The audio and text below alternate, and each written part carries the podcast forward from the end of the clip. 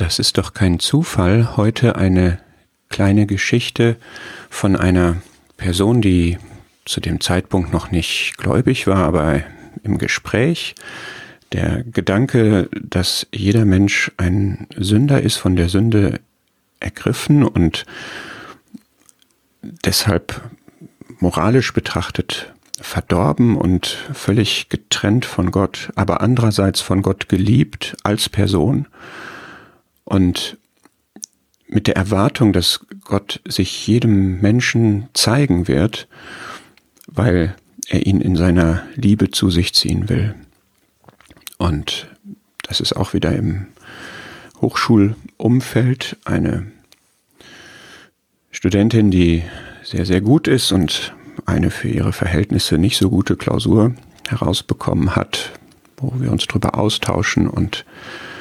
ich diesen Gedanken nochmal platzieren kann, dass aber unabhängig davon, wie gut jetzt die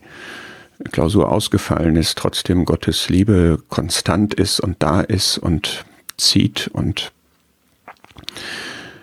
da geschieht es dann, als sie nach Hause kommt, dass sie da ein unerwartetes Päckchen vorfindet.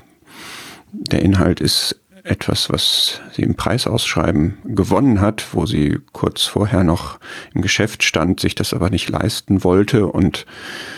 gar nicht mehr an dieses Preisausschreiben gedacht hatte. Und gerade an diesem Tag, wo jetzt die dieses doch ja betrübliche Klausurergebnis da ist, ähm, hat sie diese besondere Freude und empfindet das auch so und äh, sagt das dann so, das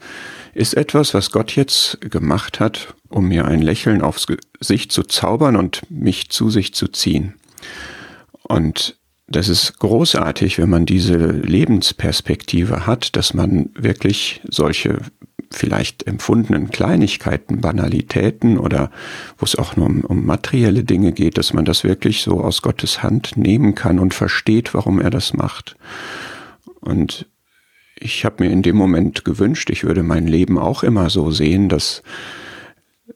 die kleinen, schönen Dinge, aber auch die gar nicht schönen Dinge, dass die letztlich alle aus Gottes Hand kommen, um immer wieder einen Fingerzeig zu geben, ich bin da und ich möchte, dass du mir Aufmerksamkeit schenkst, ich möchte, dass du mit mir in Gemeinschaft kommst. Und ähm, die Bibel bezeugt das, niemand kann zu mir kommen, wenn der Vater, der mich gesandt hat, ihn nicht zieht. Das sagt der Herr selber und es gibt in Hosea im Alten Testament diese schöne Formulierung, dass Gott sein Volk, was von ihm abgefallen war, mit Seilen der Liebe zieht.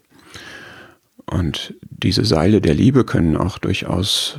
Unschönes bewirken, um diesen Perspektivwechsel, dieses Umdenken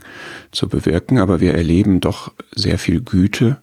die uns zur Buße leiten soll.